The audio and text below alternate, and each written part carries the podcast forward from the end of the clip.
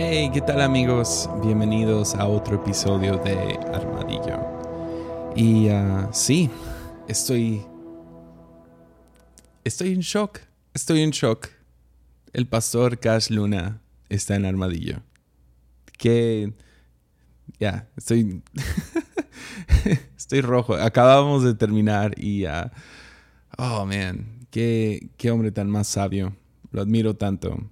Y... Uh, sí, o sea, que no, que no hay de admirar. Es un hombre de Dios, un hombre exitoso, uh, una familia increíble. O sea, ya, súper, súper chido poder platicar con él. Y la dinámica, uh, déjales cuento rápido. No nomás quería hacerle preguntas, quería hacer algo un poco diferente. Entonces, yo concordé antes, le pregunté que si le interesaría esta idea de que yo le compartiera cinco temores prevalentes en mi vida. Ahora, estoy reconociendo que son temores uh, y, más que nada son cinco temores que veo en mi vida, en gente que me rodea, en las noticias y, uh, y básicamente yo nomás quería que él hablara. Entonces yo le dije de antemano, o sea, sí, después a lo mejor si se da otra vez podemos hacerlo más de conversación. Pero yo nomás quería darle la plataforma. Tú nomás habla acerca de estos cinco diferentes temores. Entonces, como van a ver, es como una llamada de 911. Pastor Cash, ayúdame. Ministrame por un minuto. Entonces, estoy súper emocionado por compartir esto. Y antes de, deja nomás, invito a todos. Uh, si quieren seguir apoyando este canal, especialmente en este tiempo difícil, yo entiendo que la economía de muchos está está pasando por un golpe. Pero uh, si sientes en tu corazón poder apoyar este podcast, uh, puedes hacerlo en patreon.com diagonal Jesiah Hansen. Ahí está en la descripción. Puedes apoyar desde un dólar al mes. Todo eso ayuda, especialmente en esos tiempos que, uh, sí, no estoy viajando, no estamos tomando nada de dinero de la iglesia en este tiempo para poder proveer lo, poco que está entrando, que, vaya nuestra gente. Y uh, sí, entonces cualquier cosa que apoyen en Patreon es increíblemente, uh, sí, lo apreciamos como no tienen idea, tanto yo y mi esposa. Entonces, sí, nada más quería decir eso. Y uh, estoy trabajando en una nueva serie. Ahí les voy a dejar más detalles después, pero quiero sacarlo antes de que se levante esto de la cuarentena, pandemia también no podría, sí, o sea, hacer este episodio sin, sin mencionar primeramente a Cashito Luna. El hijo de Cash Luna está haciendo un videoblog uh, en YouTube que se llama Cinco vacunas de temor. Y uh, está muy bueno. Ahí, ahí, está haciendo, está subiendo videos, son unos devocionales. Y también finalmente, Juan Diego tiene podcast. Yeah. que se llama Corazón de Luna. Ahí lo pueden escuchar en Spotify, iTunes. Es está muy bueno. Escuché el primer episodio. He estado bien ocupado esta semana cuando lo lanzó, pero sí lo voy a estar escuchando pronto. Y, uh, pero hasta ahorita, chidísimo. Está narrando pues, su experiencia de Juan Diego y Meli criando a su hijo. Y uh, entonces disfruten esta conversación. Yo sé que yo lo hice. Sé que, ya, sé que Dios te va a ministrar. Entonces, ya. no tengo nada más que decir. Estoy en shock ya, disfruten esto. Ánimo.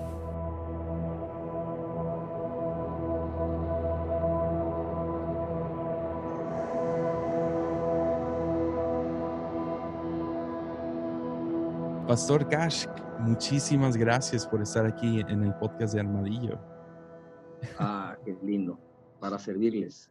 No, es, es, es sí, es un increíble privilegio tenerlo aquí. La verdad, lo, lo, lo aprecio mucho para servirte. Y uh, quería hacer una dinámica. Uh, quería básicamente, uh, primeramente decirle que he disfrutado mucho sus dos libros en honor al Espíritu Santo. Y, Ay, ¿En serio? Sí, y no es por vista. son dos libros, específicamente el, el, último, el de No es por vista. No sé, ¿son los únicos dos libros que tiene? Escrito? Sí, sí, tengo un devocional de 22 días contigo, Espíritu Santo, pero realmente no, no, como te digo, no es, no es, no soy de escribir tanto, sino tengo como dos o tres ideas para los próximos libros que, que, generen el contenido. Ese último de, No es por vista se hizo un poquito largo porque como que es mi, mi herencia. Después de tanto trabajo en la obra, darles a conocer cuál realmente es el secreto de, de todo. Que es creerle a Dios. Sí. no, fue, fue, me ministró mucho y, uh, y, luego también escuché varias de sus predicaciones después de eso, uh, durante el tiempo de, de, cuando salió el libro y ah, ya fue, me gustó mucho y, y, me imagino que vas a hablar un poquito de eso en este podcast. Entonces, más que nada, quería hacer una dinámica donde yo le quería compartir mis temores durante esta pandemia que estamos viviendo. Y, y que usted nomás me ministre, que fuera como un tipo llamada de, de teléfono. Yo le voy a compartir mis miedos y ah, son un poco generales. Yo siento que esos miedos son cinco miedos que quiero compartirle, que son personalmente gente que conozco y también que he visto en las noticias y todo eso. Entonces quería saber su perspectiva acerca de esto. Entonces, ¿cómo ve si comenzamos? Démosle. Vamos a hablar de eso. El, el, esta es una llamada al 911F. Sí, por favor. Ahí, ahí está, 911 con Cash Luna. 911, no suena mal, 911. Yeah. 911F, está bien. Sí, pues ahí les va. Voy a comenzar con el primero.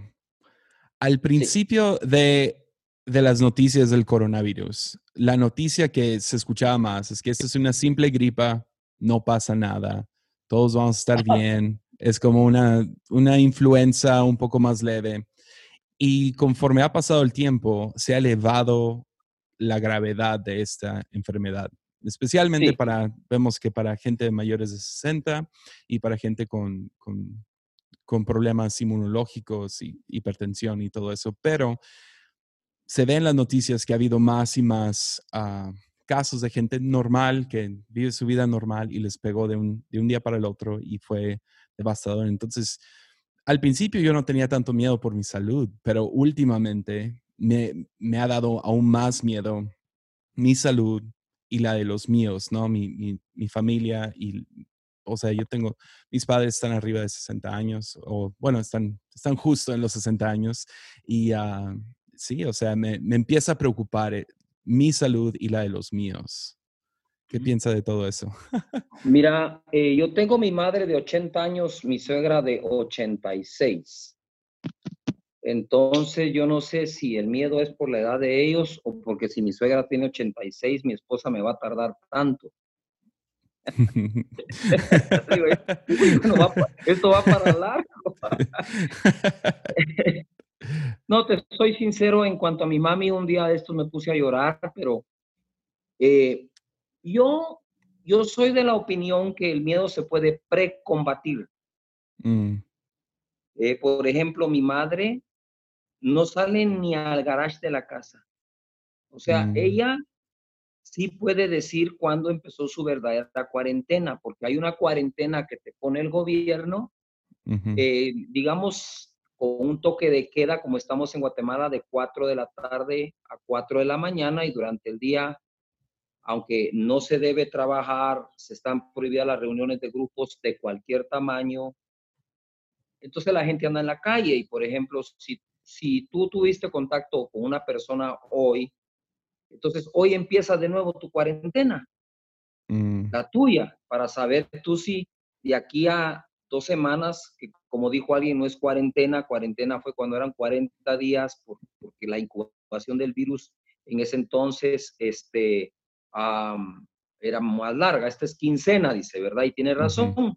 Entonces, en dos semanas la gente sabe. Entonces, mi mamá, eh, fíjate que ayer eh, eh, nos pusieron un suero para levantar el sistema inmunológico interno, porque hay dos, el externo y el interno. El interno con zinc, con vitamina, con esto y con lo otro. Mi suegra de 86 se lo puso también, mi esposa y yo también para ser prudentes. Y mi esposa dijo, ni mi mamá dijo, ni salgo a ningún lado, no salgo ni al garage, no tengo contacto con nadie y me siento fuerte. Tal vez otro día, ¿verdad? Entonces, parece que mi mamá no le tiene miedo al virus, pero le tiene miedo al suero. a que le pongan la, cuestión. Entonces, la, la, yo le llamo a la prudencia el, el pre-ataque al temor. Si yo soy prudente y tengo un poquito de ahorros, el miedo a quedarme sin finanzas personales en dos o tres meses disminuye. O sea, tu miedo lo tiras de aquí a seis meses, ¿no? No de aquí mm. a uno, ni a dos, ni a tres. Entonces la prudencia que Isaías 40 dice que ¿quién le enseñó a Dios la senda de la prudencia? Entonces somos prudentes, hemos tomado las medidas, pero sí me pasa por la mente, ¿y qué pasa si dentro de esto o lo otro, por ejemplo, una, una, un día nos dicen, mire, es, no sé, hay una persona cercana a ustedes que eh, es probable que esté desarrollando unos síntomas. Mira, yo me desperté madrugada a orar, mm. a reprender eso y Dios mío, por favor, y si es así, pues entonces me decís, me pongo en cuarentena, bendito Dios, nada. Era, tuvo tos un día y después de eso ya no tuvo nada, porque ahora toses y ya crees que el síntoma es de eso, ¿no? Eh, por un miedo. Entonces, en cuanto al temor de la enfermedad, eh, pues me lo, me lo quito primero porque estoy siendo prudente. Segundo, porque realmente existen, eh, eh Jesse, los infectados, que por decirte algo, probablemente tú fuiste infectado, pero no afectado. Mm. Entonces no se desarrolló nada porque tu cuerpo ah, rápido creó la defensa y no te diste cuenta. De hecho, pasan muchas cosas por nosotros que no nos damos cuenta que el sistema inmunológico lo anuló. Eso no el hecho de que no exista una vacuna no quiere decir que el cuerpo no lo resista.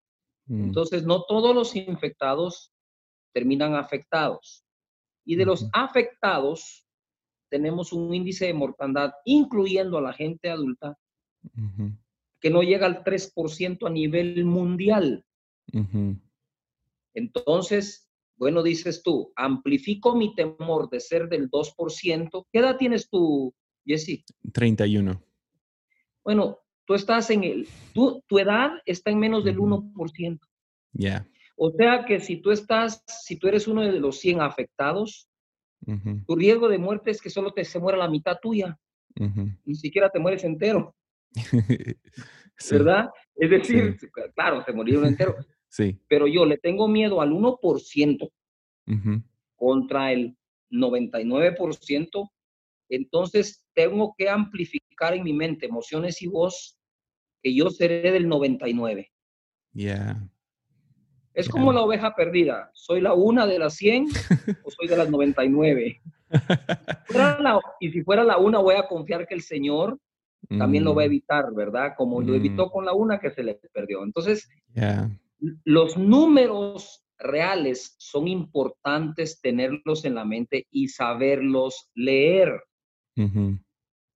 ¿Verdad? Ya. Eh, por ejemplo, ah, bueno, después en los otros temores te cuento otras cosas, pero es así como combato yo el temor a esa enfermedad, ¿verdad? Bueno, y en el caso mío, te imaginas, bueno, Dios me usa para sanar enfermos, pero eso no me hace exento de enfermarme. Digo, uy, qué pena que yo, que yo que he sido usado para eso, tenga eso, pero también me lo alivio con la mente porque yo no creo en ese cuadro perfecto de los 90 grados cada esquina en la vida de uno. Yo creo que la vida solo es vida y hay que vivirla como bien. Sí, es, eso le iba a preguntar, o sea, estando al frente de una gran, un gran mover de, de, milagros y señales y, y, tienen sus cruzadas y, y todo eso, ah, no sé cómo, o sea, si eso añade a tu fe que has visto tantos milagros suceder o sigues, o sea, aún preocupado por tu propia salud. O sea, creo que ya me lo respondiste, pero, pero ah, ¿podrías hablar un eh, poquito más de eso? Sí, eso obviamente añade a mi fe, pero te voy a ser franco, yo he visto literalmente, hemos visto ciegos ver, literal. Y yo me tuve que operar los ojos con láser. Mm. Porque no, no digo, ah, si entonces si Dios me usa para esto, entonces yo le exijo al Señor que como soy su siervo, que use lo mismo. Él usó conmigo la medicina y estoy agradecido con Dios por eso. Es decir, trato de no enmarcar mi vida en, en, en, un estereotipo de nada porque al final no funcionan, Jesse. Ya, muy bueno. No, funciona.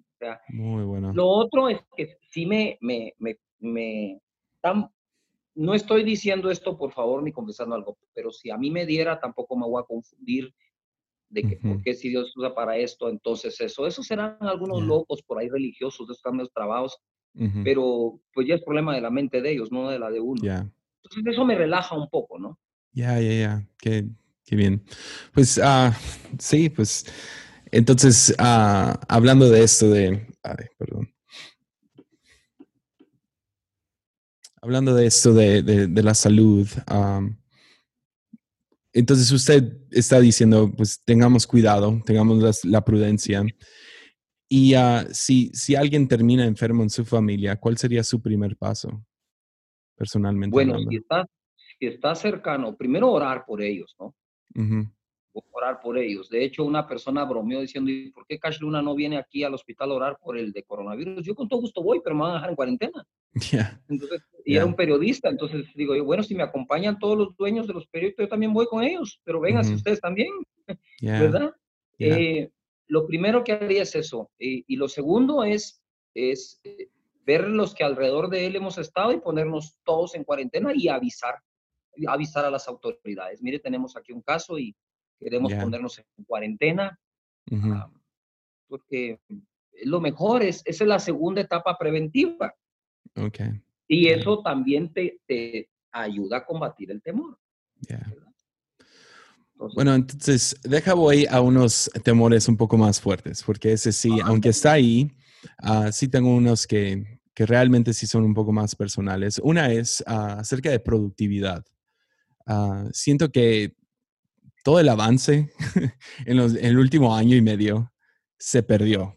O sea, nomás con detenernos por una semana, se detiene todo y ah, se pierde mucho avance.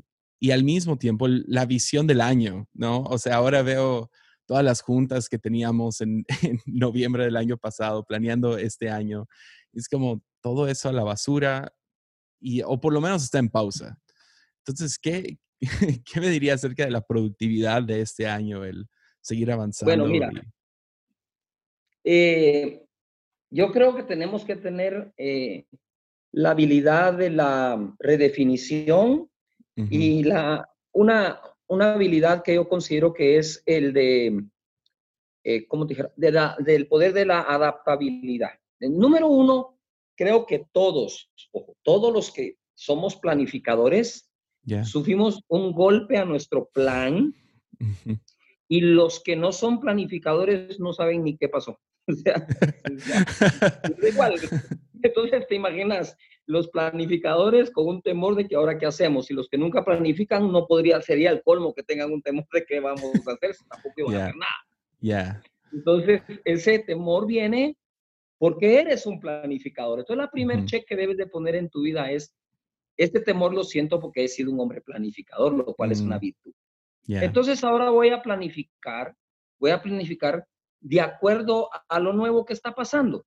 Eh, mira, hay cosas, un, un amigo me dijo, mira, Cash me dijo, no todos los problemas son tus problemas y te voy a ayudar a identificarlos. ¿Cómo le? El que esté en ti resolverlo es tu problema. El que tú no tienes cómo resolverlo no es tu problema. Mm. Por ejemplo, mi problema es ser prudente en cuanto a la enfermedad, volvemos un poco a la enfermedad. Mi problema no es si tengo un hospital. Me afecta. Tengo un bien o daño colateral si el Ministerio de Salud de nuestro país prevé. Si prevé, tengo un bien, un bien colateral. Si no prevé, tengo un daño colateral, pero no lo puedo arreglar yo. Mm. Entonces puedo poner en diferentes boxes o cajas cuál es mi problema y cuál no. Cuando tú identificas cuál no es tu problema, entonces te puedes enfocar en el tuyo y, y vas a ver que del, digamos, del 100% de la, de la intención o de la, digamos, de la, sí, de lo intenso del temor, va a bajar. Mm. O sea, ya, ya le bajé ya le bajé el temor. Entonces, por ejemplo, nosotros empezamos una, mira, nosotros somos una iglesia dada al discipulado. y tenemos la Academia de Discípulos y Cachito, mi hijo, y el equipo de pastores, y todo un diseño de una nueva academia presencial en medio de los dos servicios. Solo a esa academia de discípulos, para hacer, llegar a ser un líder y abrir un grupo, se apuntaron como 2.300 personas. Aparte las personas que ya tenemos en las escuelas de líderes dadas por los mismos líderes en casa. Y empezamos muy bien y lo metimos entre los dos servicios, fenomenal, la gente comprometida y ¡pum! Oh my God, y ahora ¿qué onda? No tenemos ni la academia ahí. Mira, mira, mira el plan. El plan era graduar 4 mil personas en el 2020. Wow. Entonces, lo estamos grabando, lo estamos dando, igual lo vamos a grabar. Nuestro plan era graduar a los primeros, el primer grupo de estos en Ensancha, que es en la primera semana de junio, y luego mm. la siguiente generación en Hechos, la primera semana, en Congreso de Jóvenes en Hechos 29, al final, de, a principios de diciembre. Entonces, yo me veo así, cuando me hiciste la pregunta, voy a tratar para, para los que nos escuchan, que agarren unas hojas de papel. Vamos a hacer un ejercicio, no sé en este podcast cómo nos va a salir. Que agarren una hoja de papel y traen, traten de hacer el mejor dibujo, el, el mejor rostro de la persona que más aman o la que más no aman, pero que hagan el rostro de alguien. ¿Qué pasa? Eh, bueno, mejor el que aman, porque el que no aman no importa cómo te sale el rostro, ¿no? Pero que trates de hacer o que dibujen el sueño de su, de su vida, de su casa.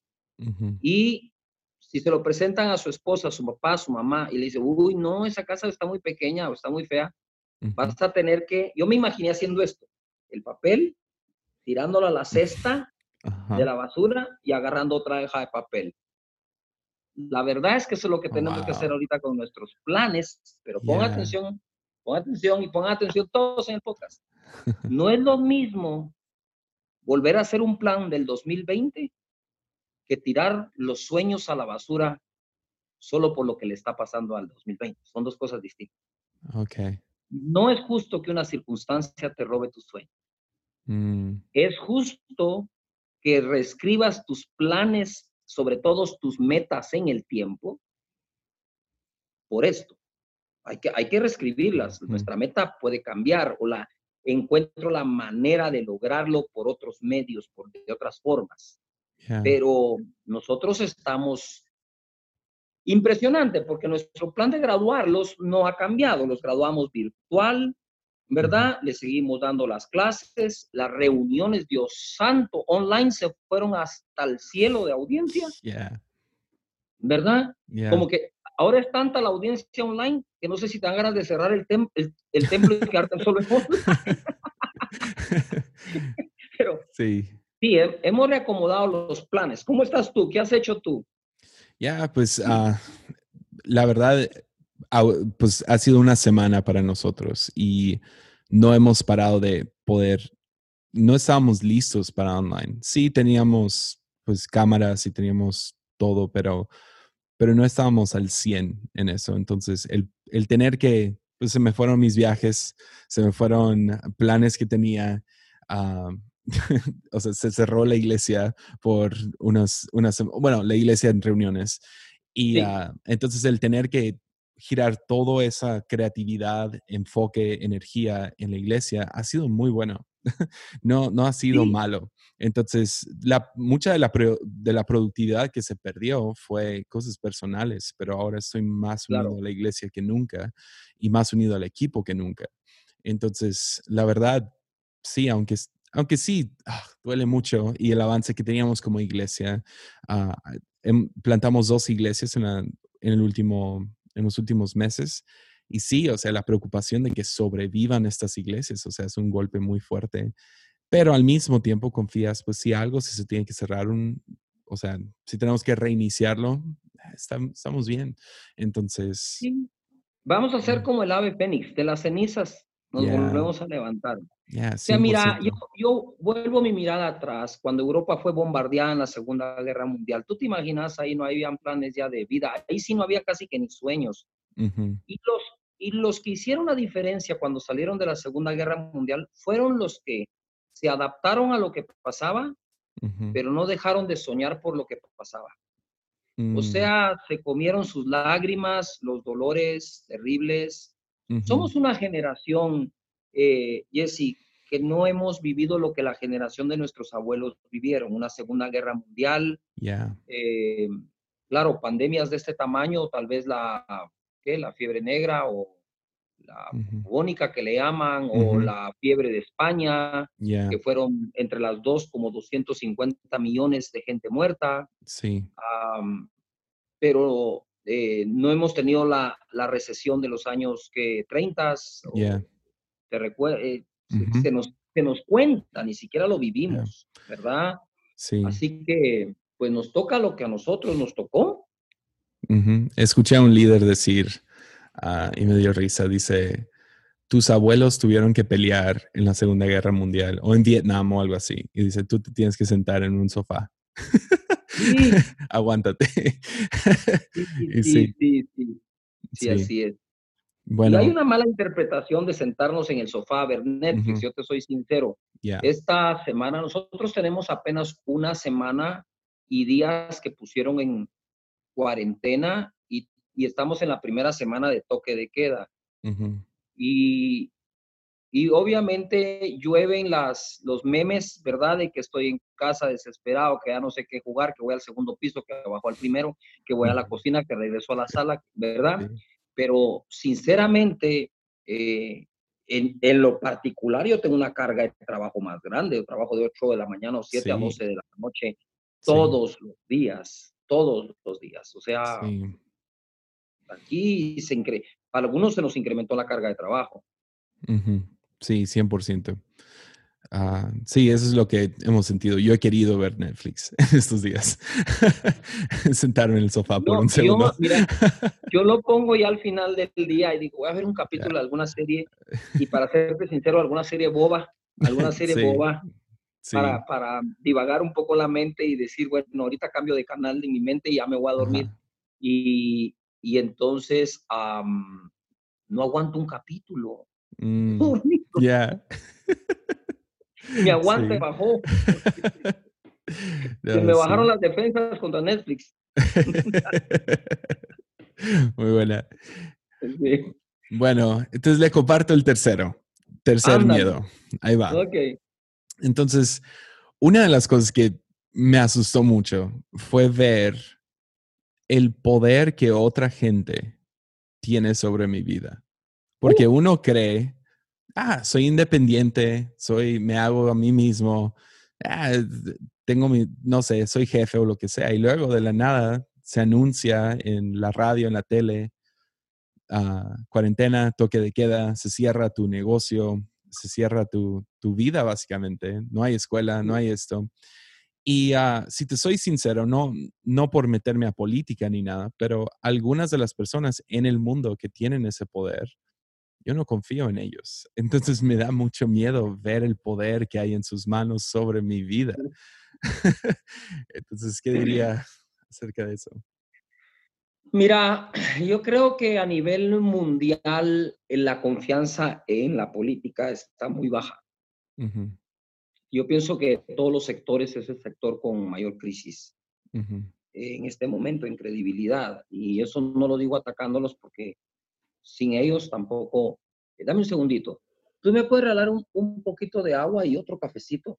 Por favor. Disculpa que pedí aquí mi cafecito. No, Amada esposa nada. me va a regalar uno.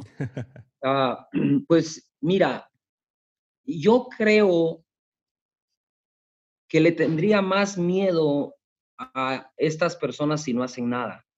Yeah, yeah. Porque nosotros, cuando se anunció, oye, se anunció el primer caso de coronavirus, que ahorita vamos creo que como por 20, Ujú, eh, 25. ujú, Uno falleció eh, eh, de edad de 80 y pico de años. Cuatro, cuatro ya salieron bien Wow. y quedan 20. Eso es lo que el gobierno ha anunciado. Y eso es lo que quiero creer también, ¿verdad? Entonces, nuestro gobierno, yo estaba de viaje Mm, y nos dice, ¡pum!, primera conferencia o primer comunicado nacional, cadena nacional. Y dice, bueno, Eh, los guatemaltecos que están fuera tienen 48 horas para entrar, se les tomará la temperatura y si hay algún síntoma, irán a cuarentena. Y si alguien del avión se, se ve que está enfermo, se, le, se necesita contactar a todos y ponerlos en cuarentena en el hospital. Cualquier persona que entre después de estas 48 horas, lo vamos a poner en cuarentena en su casa. Entonces viajé 20, bueno, y encima de eso viajo, eso era un viernes. Wow. Cuando de pronto entonces yo estoy viajando todo el sábado, 21 horas viajé. Oh. Cuando eh, un avión tuvo un desperfecto, entonces tuvimos que regresar y cuando eh, salimos del avión sale la noticia, me la mandan, que acaba de declarar el presidente de la República que se suspenden los cultos religiosos, eventos deportivos, eh, conciertos, todo. Y entonces a las 4 de la tarde mi equipo recibe la noticia, yo afuera, ellos a las 4 aquí, bendito Dios, ya hacíamos iglesia en línea, hubo que armar todo el paquete, vine, en el avión le pedí a Dios que me diera el mensaje. Estaba mandando mi bosquejo a las doce y media de la noche para estar a las seis y cuarto de la mañana para hacer nuestra primera reunión virtual o, online a las siete de la mañana. Hicimos nueve reuniones ese día para que la gente se distribuyera. Y entonces, pero si entrabas al otro día, al otro día ibas a cuarentena al hospital. Uf. Entonces, se tomaron esas medidas drásticas y, y también digo, bueno, ahora toque de queda, ahora esto, ahora saber qué viene, pero digo yo, sí da, da como temor que nos controlen tanto, ¿verdad?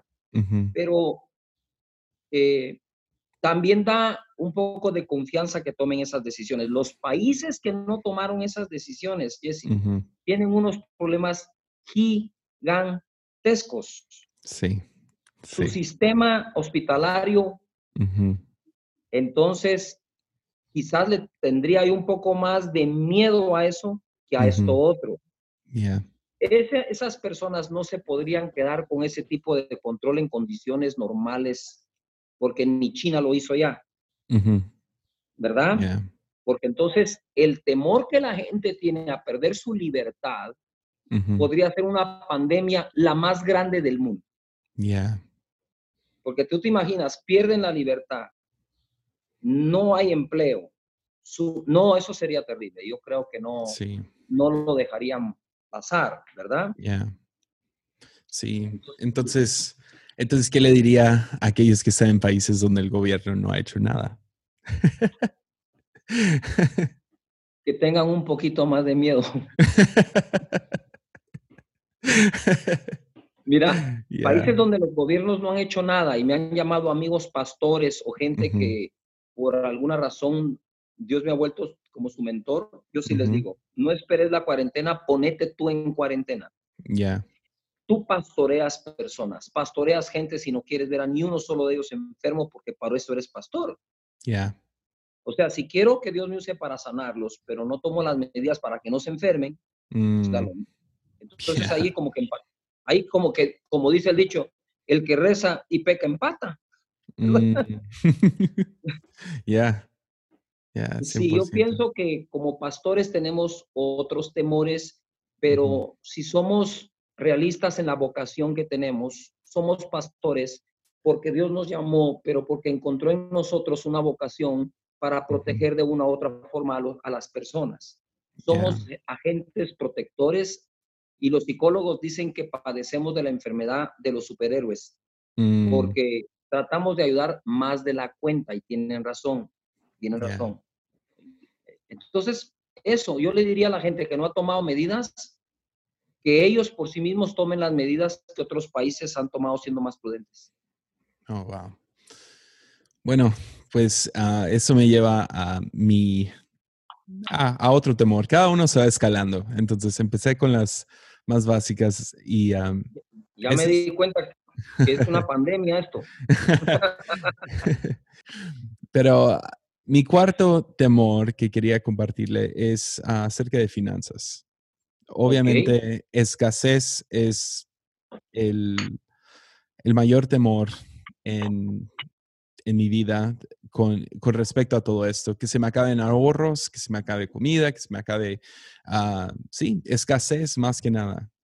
Y uh, quería que hablara un poco hacia eso. Porque ahorita... Yo pienso... Ajá. Ahorita en México ya está el eslogan, y es una de las razones que no, no, no se ha movido mucho el, el, el gobierno, pero su eslogan es si no nos move, si no nos morimos del coronavirus, nos vamos a morir de hambre. Y entiendo, entiendo el temor, pero, pero ahí, quería que hablara de eso.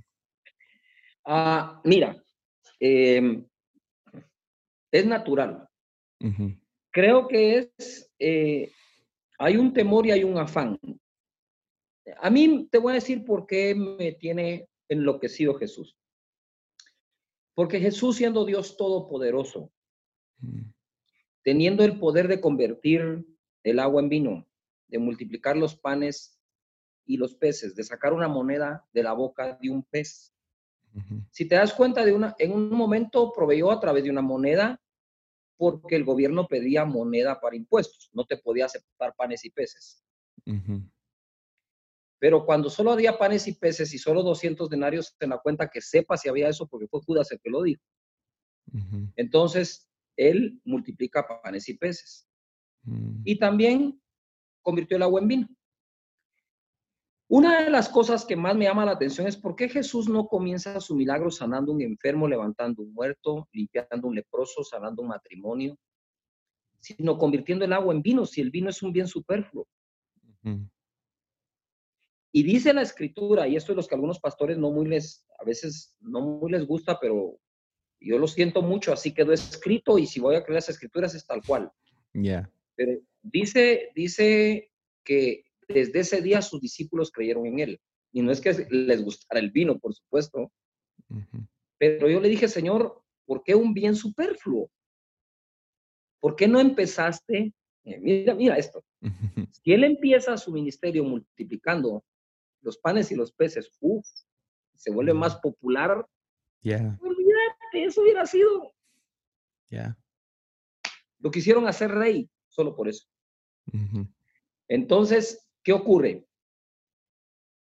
Y el Señor me dice, si te di el bien superfluo, porque todos pueden vivir sin el vino, ¿no te voy a dar los bienes necesarios? Ya. Ahora, ¿En dónde está el problema? El problema está en el papel moneda. ¿Qué es el papel moneda? No es un bien, es un bien de intercambio. Cuando mm. estudié economía, eh, aprendimos que es un bien de intercambio, que sustituye al trueque. O sea, es un bien que está en medio del trueque. Y oye, nosotros llevábamos un poco de trigo a una tienda y la tienda nos daba a nosotros eh, o, al que producía leche, me daba un poco de leche por un poco de trigo, ahora ya tengo trigo y leche. Como soy productor de trigo, llevo el trigo al que hace zapatos, me da un par de zapatos por el trigo, ahora tengo trigo, tengo zapatos, tengo leche.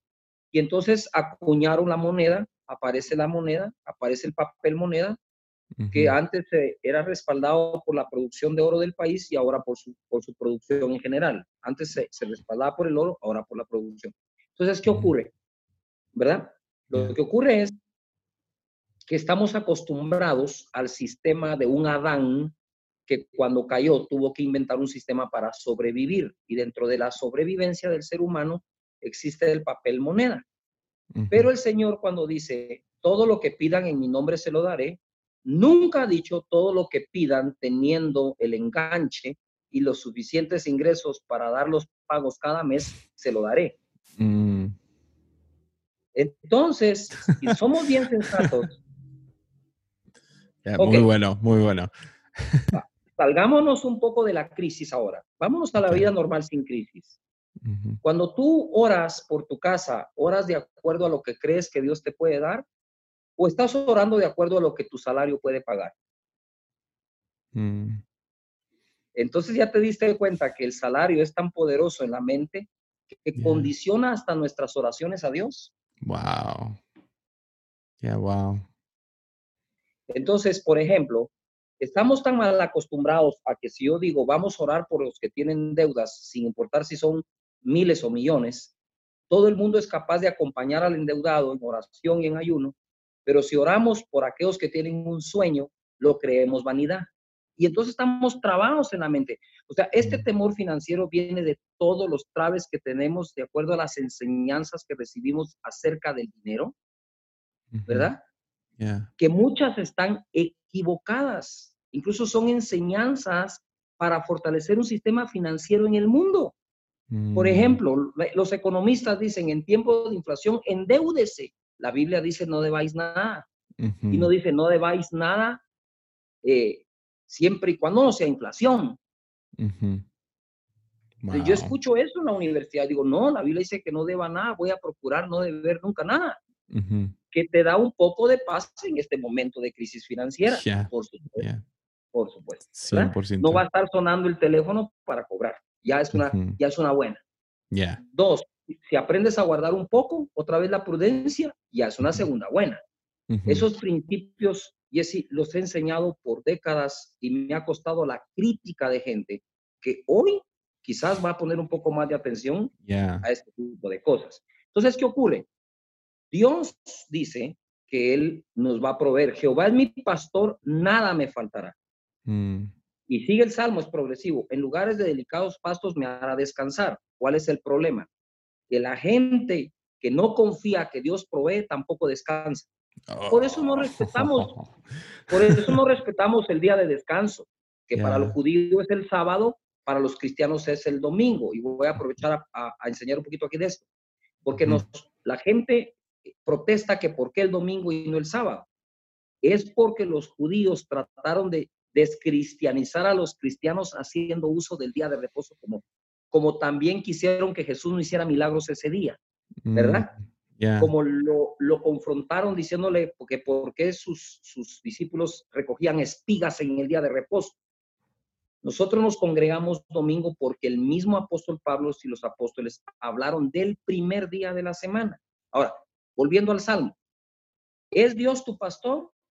Sí, entonces nada te qué faltará. Pero como el bien de intercambio es el dinero, empezamos a pensar, me va a faltar porque no tengo el papel moneda. No, no, no. Dios no necesita el papel moneda para proveernos. No lo necesita. Él nos bendice con papel moneda para que caminemos en este sistema no como que fuéramos locos, pero cuando viene un problema como este, nosotros tenemos la confianza que así como Dios le mandó carne en el pico de cuervos a Elías. Elías comió pan y carne dos veces diarias sin dinero. Yeah. Wow. ¿Qué pasó cuando el dinero de los 200 denarios dice, ¿qué es esto para tanta gente? No importa, si la cuenta bancaria de aquel entonces de nuestro Señor en manos de Judas hubiera estado llena, que quizás estaba llena y Judas dijo, solo hay 200 porque ya estaba pensando agarrarse el resto. De todas maneras, aunque tuvieras el dinero, no hay una panadería que pueda hacer pan para 5 mil hombres, Yeah. más mujeres y niños, en un instante. Yeah. Entonces, yo creo que el Señor, cada vez que hacía un milagro como sacar la moneda del pez para pagar impuestos, multiplicar los panes y los peces, volteaba a ver a Judas como diciéndole, Judas, ¿por qué robas si para lo que necesites solo tenés que pedírmelo? Yeah. Yo creo que Dios, así como Jesús es nuestro Salvador, así es también nuestro proveedor. Y cuando habla de dinero, dice, vengan y compren sin dinero. Yeah. Yeah. Entonces, la, la, la, la cosa es, ¿tengo miedo que me falte el dinero o tengo miedo de quedarme sin provisión? ¿Cuál de las dos es? Mm. Yeah. O sea, creo que es, ya, dinero. Eh, entonces hay que cambiar y decir, Señor, yo te voy a pedir que me proveas. Y Ya. provéeme, Señor, como en mi mejor época económica. Y el Señor dice, wow, alguien que confía más en mí que en su dinero. Ese tipo de oración sí la hacemos al Dios Todopoderoso. El otro tipo de oración, no sé si es realmente a Dios a quien oramos, pero está muy condicionada por el dinero. Sí. y aprovechamos. Aún en la crisis, no pierdan el sueño de tener la casa de sus sueños. Mm, ¿Verdad? Pero yeah. pidan esa casa a Dios esperando. Esa es la clave. La clave de las finanzas bíblicas son, pido a Dios de acuerdo a lo que Él me puede dar y no gasto más de lo que Dios me envía. De esta manera consigo el sueño sin endeudarme o sin meterme en líos financieros. Tenemos que aguantarnos y creerle verdaderamente a Dios hasta que Dios de alguna manera se las ingenia para darnos. Entonces Dios nos va a dar de comer, Dios nos va a dar de vestir. Por eso te decía, Jesús me enloquece para bien, porque Él empieza, el Todopoderoso empieza diciendo, ¿saben qué? Les voy a, aquí en el Sermón del Monte, les voy a empezar diciendo esto. Agárrense porque es muy profundo, esto es glorioso, es una gran revelación. No se afanen porque habrán de comer ni que habrán de vestir. mm, Dice, miren las aves del cielo, no trabajan, no guardan en graneros y mi Padre las alimenta así. ¿No valéis vosotros más que ellas? Y así sería una vergüenza que el padre de familia le dé de comer a las mascotas mejor que a sus hijos. yeah, yeah. Así que el asunto del no es dinero, el asunto es si creo que Dios nos va a proveer. Y les puedo de verdad garantizar, no por mí, sino por lo fiel que es Dios, que a nadie le va a faltar nada. David dijo, joven fui y he envejecido. Les quiero contar que he visto de todo. Vi leones tras las ovejas de mi padre y los maté. Vi osos tras las ovejas de mi padre y los maté. Vi también que me dejaron hasta allá atrás cuidando ovejas como que fuera el hermano apartado. Vi a un Goliat aparecer, vi a un pueblo tenerle miedo, vi su cabeza rodar, he visto reinos caer, he pecado, he visto cómo Dios me ha dado la gracia, he visto de todo, solo una cosa no he visto. Una cosa no he visto en toda mi vida, dijo David. Yo no he visto un justo desamparado, ni su simiente que mendigue el pan. Y ya estoy viejo. yo creo que no vamos a ver un justo desamparado, ni su simiente que mendigue el pan yeah. todos los que nos están oyendo en el podcast, por el amor de Dios, si podemos creer, entender y tener clara la doctrina de la paternidad de Dios, todas las demás serán sanas doctrinas. Yeah. No, ya estoy orando yo aquí de la emoción, de gratitud a Dios. No. Wow. Wow. Ya. Ni sé qué comentar de te- eso. ¿Quieres que te diga algo, Jesse? ¿Quieres comentar? Sí. No, dale. Yo creo que para muchos este va a ser el punto de quiebre donde finalmente vamos y van a empezar una verdadera vida de fe. Ya. Ya. Amén. Lo creo. Ya. No va a faltar nada, no va a faltar, no sé cómo, eso sí no, no va a faltar nada. Oh, sí, también yo creo que va a servir en 5, 10, 15 años por voltear atrás a este tiempo, decir, "Ah, Dios proveyó en ese tiempo y como un altar, ¿no? Sí, Ya. así me, así es. Bueno, le, le- le comparto el último, último miedo. Pero ¿y ¿no vas Ah. a compartir algo de este tú? Dime. No, ah, no, yo estoy, ya, estoy ministrado en este momento. Recuerda, es una llamada y usted me está, es, un, es una llamada de auxilio. Es un, es un 911. Es mi 911. pues, ah, no, sí, yo, yo diría lo único ah, acerca de finanzas es, no, es la incertidumbre la que trae miedo, ¿no? El qué va a pasar mañana. Y Jesús, en, en este versículo que cuentas, en, ah, de mira los pájaros, mira, mira los, las flores del campo que se visten aún mejor que Salomón, nos dice que no, se- que no nos preocupemos por mañana, que mañana va a tener sus propias preocupaciones y nos enseña a enfocarnos en hoy. Y también nos enseña por medio del Padre Nuestro en, en enfocarnos en pedir el pan de cada día, el de hoy. Y ah, enseñándonos que no hay oración para pan futuro, solo está el de hoy. Y eso nos enfoca en que ya tengo lo de hoy. Estoy bien hoy. Tengo la panza llena Sí. hoy. tengo Sí. ropa hoy. Y puedo tener sueños y todo, pero si no más miro hacia el futuro, voy a ser conquistado por esos temores. si me enfoco en el presente, me doy cuenta de la provisión de Dios ya en mi vida. Así es. Dios da pan al que come y semilla al que siembra. Ya. Bueno, le comparto el último, último temor. Al principio de, que comenzó todo esto, se hablaba de diferentes fechas y no, para abril ya se va a quitar esto y luego salen, salen cada vez alargándolo más y más. Lo, he escuchado algunos diciendo que no va a ser hasta agosto, septiembre. Y ah, ese, eso también es como, ah, me da miedo cuánto tiempo va a pasar hasta que este, este, esta pandemia, esa tormenta, eso que está sucediendo pase. Entonces, no sé qué, qué le diría a eso. Primero, nada garantiza si vamos a estar vivos o no con o sin coronavirus.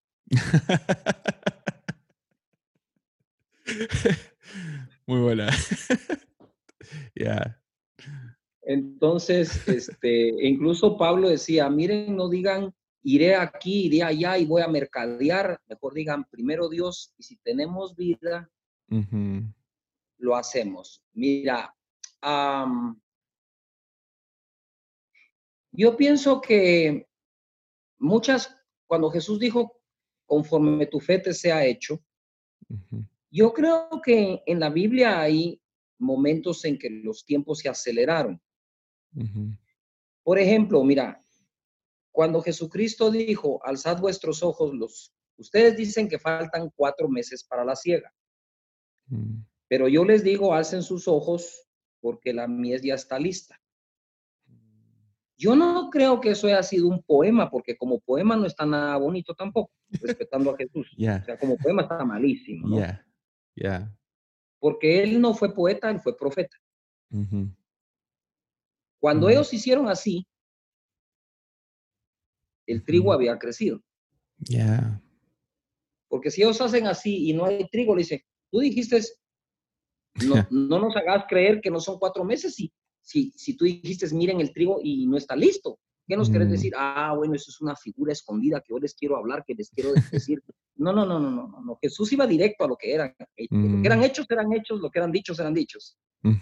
Entonces, Él puede acelerar los tiempos. De hecho, dice que los tiempos van a ser acortados por amor a sus escogidos. Ya. Eso es en cuanto al tiempo general. ¿Qué hago yo respecto al tiempo? Yo no le pongo fecha a esto, porque igual Dios tiene que ser el proveedor o en medio de una cuarentena o fuera de la cuarentena. En los 40 años en el desierto, Dios dio maná. Después de eso no volvió a dar maná, Dios semilla. Por eso, por eso Corintios dice, da semilla al que siembra y da pan al que come. En el tiempo de Moisés en el desierto, él daba pan, maná, al que comía. En el tiempo de Josué, Dios semilla al que come. Pero las dos veces, él es el proveedor. Entonces, si se extiende, pues sigamos con el maná. Porque la cita que tú dijiste, el pan de cada día, dámelo hoy, no puede hacer referencia al maná, porque entonces Jesús estaba volviendo al pueblo al tiempo del maná. Sino hace referencia a que Dios te puede proveer lo de varios días en un solo día, si es necesario. Y eso es lo que la gente está haciendo, tratando de ir al supermercado todos los días, cada tres, cada cuatro, y comprar y guardar. Ya. ¿Verdad? Entonces, los que entran en pánico es porque están tratando de guardar todo, que si eso se extiende igual no les va a alcanzar. Mm. ¿Verdad? Ya. Entonces, yo creo que eh, cuánto tiempo va a tardar, sinceramente, hasta hoy creo que todo es especulativo. Ah, podemos ver cuánto tiempo le tardó a China desde que puso la cuarentena en el lugar donde se originó. No, no hay, yo no puedo decir, por ejemplo, la gente nos dio ahorita a nosotros, mira, nos dijeron toque de queda durante toda esta semana de 4 de la tarde a 4 de la noche. Nos pusieron en una cuarentena con cierta flexibilidad hace semana y medio. Yo digo, no quiero pensar mal, yo no quiero alarmarme, yo no quiero tampoco, mucho menos alarmar a alguien, pero en mi mente pienso, mm, ok, entonces tenemos que estar listos con palabra y con mensajes para tantas semanas. No, mejor preparémonos para mes y medio. Ya. Si termina antes, pues trabajamos de más, que no va a estar de más. Pero si termina después, nos podemos quedar cortos. Yo prefiero que sobre y no que falte. Ya. Entonces, ¿cuánto tiempo irá a tardar? Para serle sincero, no sé. Yo creo que esa ansiedad o, o esa expectativa que le puedo poner, el otro fin de semana esto termina, y si no, en ese caso, para manejar mi emoción, yo prefiero alargar mi tiempo en la mente y que termine antes de lo que yo pensé. Mm. Eso es en cuanto a, eh, hay un manejo de emoción y la fe, porque ya pienso eso, pero realmente estoy creyendo de todo corazón que va a ser antes. Pero si no lo fuera, es como cuando a los a Sadrach, Mesach y Abednego los iban a tirar al, al, horno de fuego. Ellos dijeron, nuestro Dios a quien servimos. Ojo a todos. Ellos no hubieran tenido la misma seguridad si dicen al Dios al que de vez en cuando servimos, el Dios al que por poco servimos, al Dios al que un día servimos pero me enfrié. Ellos tenían una seguridad en lo que iban a decir, porque dicen, Dios al que servimos. ¿Verdad? Nos puede librar de tu mano. Pero si no lo hiciera, tampoco mm. nos vamos a doblegar. Entonces yo digo, al Dios al que sirvo puede acortar el tiempo. Pero si no lo hiciera, igual nos va a proveer, igual nos va a guardar, igual nos va a sanar, igual va a hacer todo, porque Dios no depende de las circunstancias. Él sigue Dios. Y eso nos ha costado entenderlo, Jesse. Mucho. Dios es Dios, seas tú el hombre más santo del planeta o no, Él sigue siendo Dios. Ya. Ya. ¿Verdad? Y, por eso lo adoramos, porque Él es Dios. Ya. Ya. Ah. Sí, muy Así bueno. es como lo trato de manejar en mi mente y eso me da más tranquilidad. Ah, pues muchísimas gracias, pastor. Ah. No, estamos para servir. Ya, cada una de sus respuestas sí me ministra mucho. Ah, ¿hay, algo más que quisiera decirle a la gente acerca de todo esto? ¿Algo que venga a tu corazón? ¿Algo en específico? Sí, yo pienso que los temores son parte de vivir. Y lo que tenemos que hacer no es, no amplificar su voz. Mm. le decía al pueblo de Israel dos veces diarias por 40 días, en cuarentena los tenía. 40 días, dos veces diarias, parecía noticiero. y trataba de ponerles la regla del juego. Ustedes pónganme un paladín, uno de ustedes que luche contra nuestro paladín, etcétera. Y yo digo, las reglas de la guerra no las tiene que poner Satanás. Porque fíjate que David fue quien fue por la una, una oportunidad que el pueblo de Israel le dio. Digo, si yo hubiera sido del pueblo de Israel, marco una X en la tierra y le digo, pongan aquí a su gigante. Cuando él esté aquí, le vamos a traer al paladín. Y cuando se pone ahí, yo le tiro los dos millones de judíos encima y lo matamos de una molotera, como decimos en Guatemala. Le tiramos a los dos millones y no va a sobrevivir, le quedamos encima a todos. Y si nos dicen los, los, y si nos dicen los, los filisteos. No, esa no era la regla, eh, aquí no hay reglas, aquí nosotros lo apachamos y se acabó. Sin embargo, David, oye, dijo, oyó que él decía las palabras, ustedes, si me ganan, los filisteos les sirven, y si nosotros le ganamos, ustedes se vuelven nuestros esclavos. Estaba en la, esclavitud estaba en juego, la libertad estaba en juego. Y entonces David dijo, repítame las palabras de lo que ofrece Saúl al hombre que lo derrotó. Mm. Y entonces dijo él, le va a dar, eh, le va a dar riquezas, mm. le va a dar a su hija, y esa había que verla antes de derrotarlo, al rato te daban la que no querían. Ya. A golpe dado, a golpe dado, no. y le dice, y exoneraré a su padre de impuestos. Yo creo que David podía tener riqueza siendo el paladín que era, era buen trabajador. Podía tener a la mujer que quisiera porque era de hermoso parecer y muy valiente. O sea, si él derrota a Goliat, todas las mujeres de Israel hubieran dicho sí.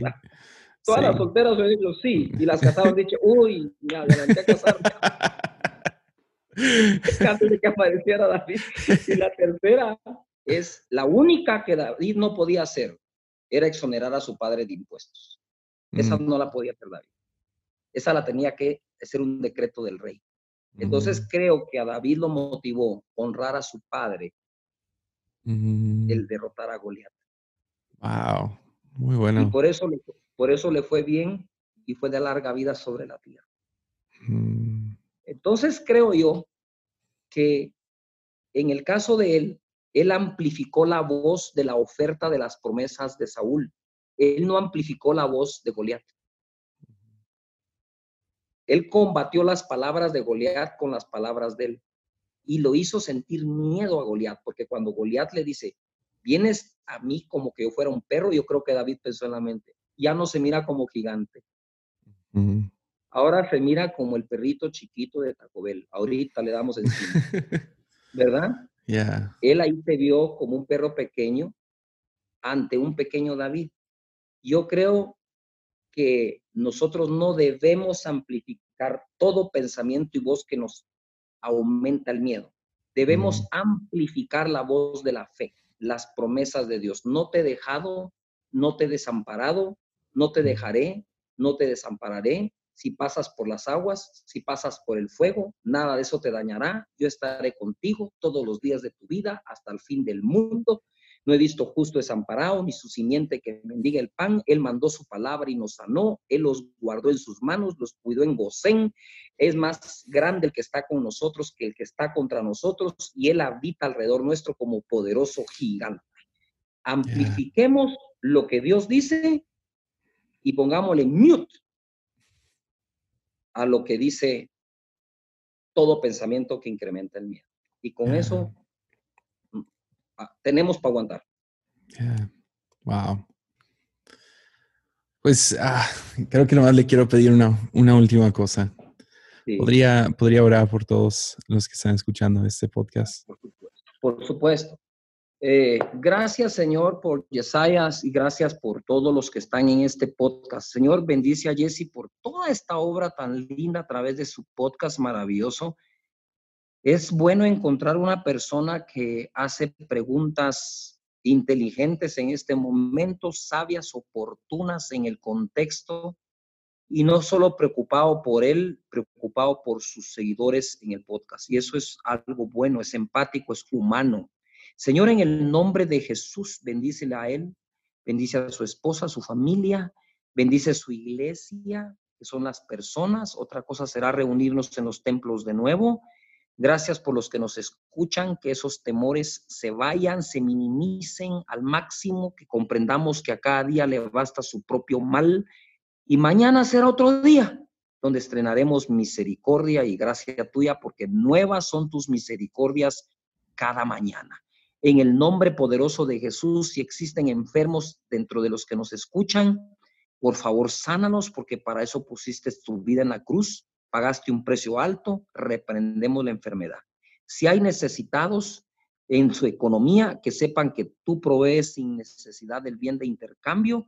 En tiempos como estos vamos a ver tu mano, ángeles, proveer, tocar la puerta, dejarnos víveres.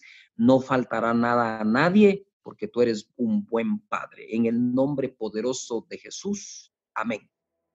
Amén. Pues muchísimas gracias, pastor. Eso fue bueno fue muy bueno. Muchísimas gracias. ya pues, sabes, ah, aquí Sí.